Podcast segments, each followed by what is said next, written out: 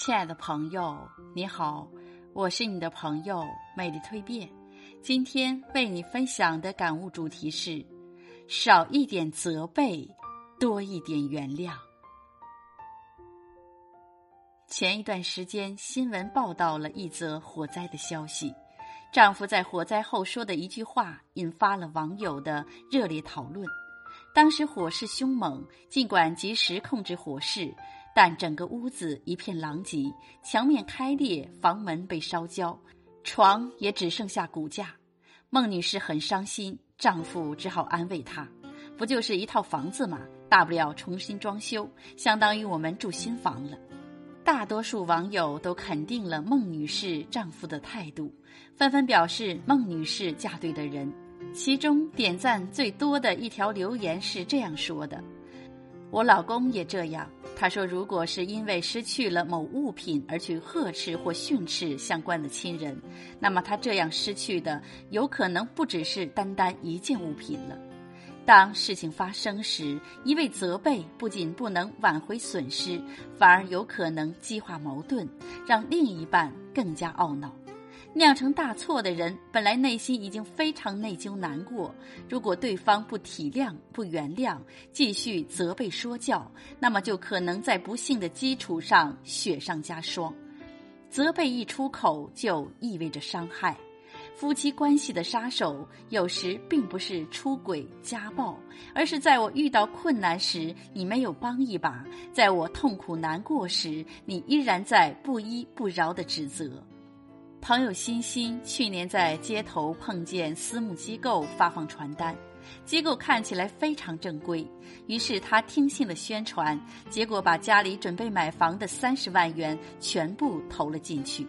回家后，欣欣和老公说了，老公立即认为这是个骗局，但欣欣并不相信。半个月后，他发现那家私募机构人去楼空，西西感觉天都要塌了。三十万对于一个事业刚刚起步的小家庭来说，并不是小数目。然而，当她哭着给老公打电话时，老公却一句责备的话都没有，只是一个劲儿的安慰她：“钱没了，咱们可以再赚。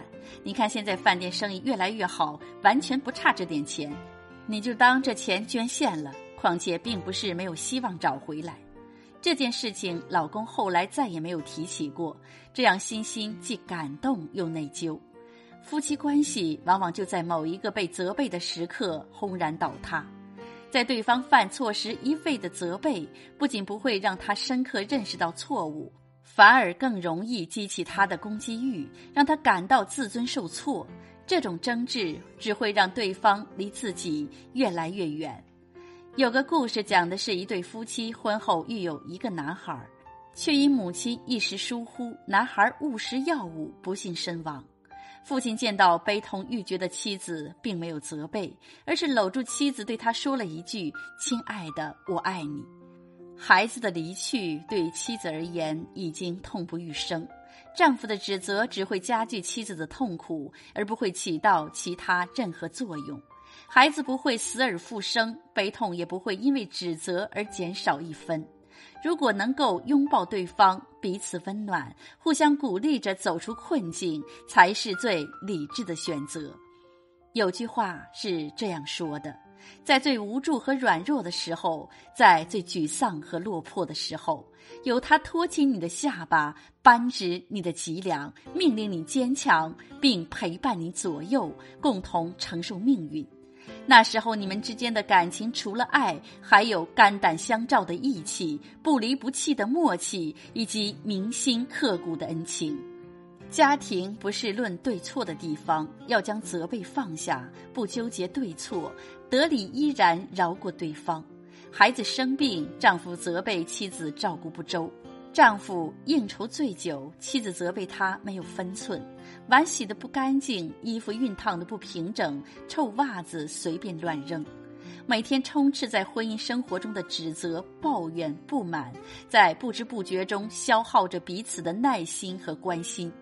曾经的欣赏、爱慕和激情，在磕磕碰碰中消失殆尽。所以，当他犯错时，试着拥抱他，试着说没关系。毕竟现在的我们在外已经刀枪剑戟，在家请多一点原谅和温暖。